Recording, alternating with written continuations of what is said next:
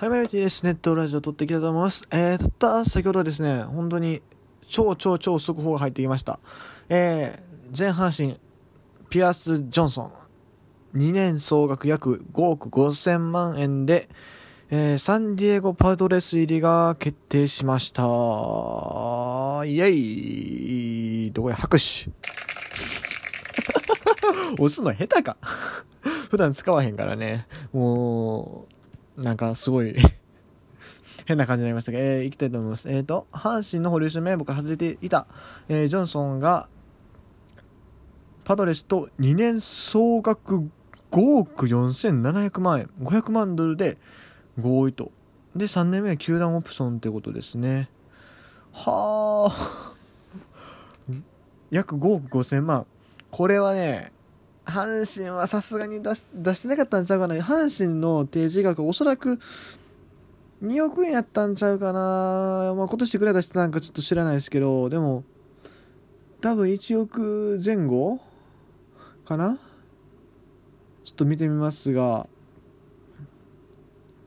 今年の阪神は、あ年俸は出てないな。どこやろ？どっか出てんかな。ですね。やっぱりそうですね。えー、1億いってないですね。9000万。9000万やったと。ってことは、おそらくやけどまあ2億 ,2 億は出してると思うんですけどね。成績も良かったし。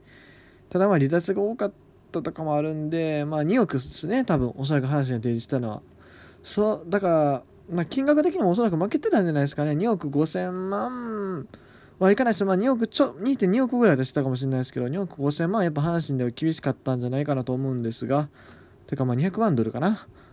アメリカのあれでいくと、まあ、200万ドル、まあ、1年でね、1年で2億、200万ドルぐらいのね、手打してたんじゃないかなと思うんですが、あまあ、今回はパドレスを選んだということで、まあ、別にですね、本人は、そもそもあれですよ、まあ、阪神が別に嫌いやったとかそういうわけではなく単純にメジャーに行きたい事情があったんですね。まあもちろん力量的なところもそうですし、何よりも、えー、奥さんがね、今年出産されたんですよね。奥さんはもうずっとアメリカに多分住んではって、1人暮らししてはったんかな、おそらく。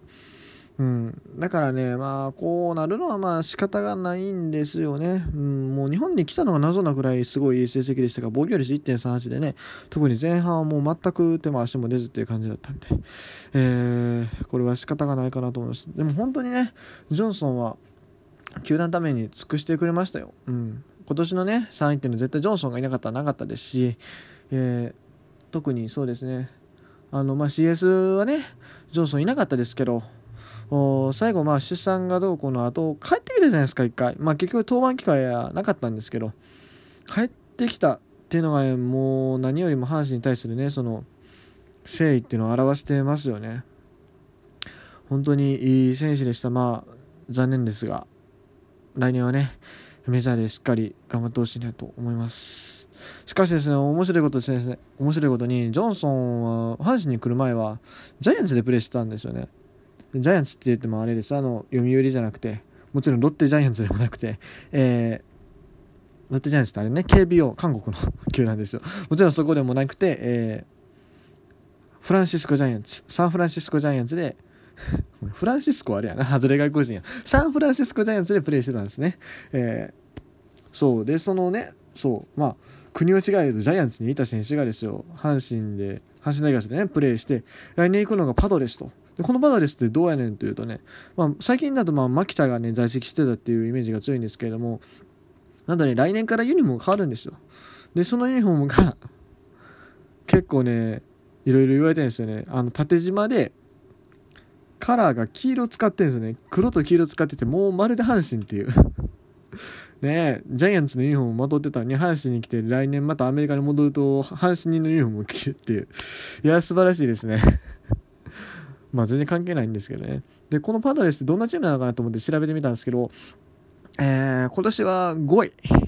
ナショナルリーグ西地区で5位。多分5チームしかないと思うんで、最下位ですね。うん。まあでもね、あれですよ。阪神もね、えー、去年最下位やった中でジョンソンが来て2位に浮上したわけなんでもちろんねジョンソンの力でまたパドレスが強くなるということも全然あると思うんで本当に頑張ってほしいなと思います。防御率が広いですね。ナショナルリーグ15チーム中の12位ですよ。まあただ一番ひどいのはあれか。打率か。打率が2割3分8厘最下位っていう。まあ阪神と同じような感じですねこの頻打っぷり。でセーブ数だけは高いと。なんか似てるな。なんかすごい親しみが持てますねこの成績見てると。来年パタレス応援しようかな。ほんまに。うん。そうですよ。まあ本当にねジョンソンの力でチーム再浮上っていうのも全然ありえると。再浮上って言っていいんかな？どんなよく分からんけど。まあまあそうですね。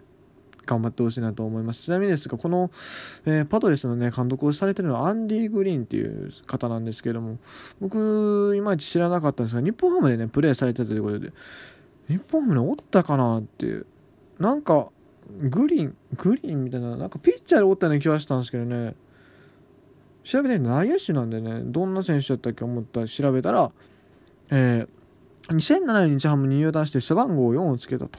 まあ、当時はまだあれか飯山裕二さん背番号4じゃなかったってことかな。でえー、まあ日ハムに入団してメジャーでの本職はセカンドだったが日本ハムで主にサードまたレフトとして起用されたと。ほー。でもオープン戦から打撃不振で、えー、全然あかんくて自由契8月27日自由契約、まあ、外れ外国人やったんですね。それでもまあ今は監督されてるってこと。アメリカはねなんかあんまり監督のその監督って選手時代の実績とあんまり関係ないらしいですけどね。うん。この人のすごいところはね日本でそんなダメやったにもかかわらずアメリカ行ってまた一応若干なるけどメジャーリーグに出てっていうのがすごいですよね。だってイスラエルリーグにも売り売り込みに行ったけどそれも失敗してメッツとマイナー契約して上がってんやから大したもんですよね。はい。応援歌の一節連覇の願い叶えろというファンの期待とは裏腹に。これ応援歌 応援歌に連覇の願い叶えろってねこれもし2008年以降在籍してたらどうする予定だったんでしょうか すごい気になるんですがね。あれですね日本ハムはねあの外国人の範囲応援歌がないんですよね。だから毎年毎年あの新しい応援歌を作るわけですよ。シーズン途中加入の選手でも、だってドレイクとかでも作ってたぐらいなんですよね。来年あたりまたできるんじゃないですかね。その、外国人汎用とかね。私まで作るの大変っしょ、こんな はい、ということで、え、さすがにですね、どう頑張っても12分、12分に引き伸ばせる気がしないのでだって最後結構むちゃくちゃだったね。もうこれで終わろうかなと思います。まあ他にもね触れたい話題はあるんですがとりあえず一旦これで切ろうと思います。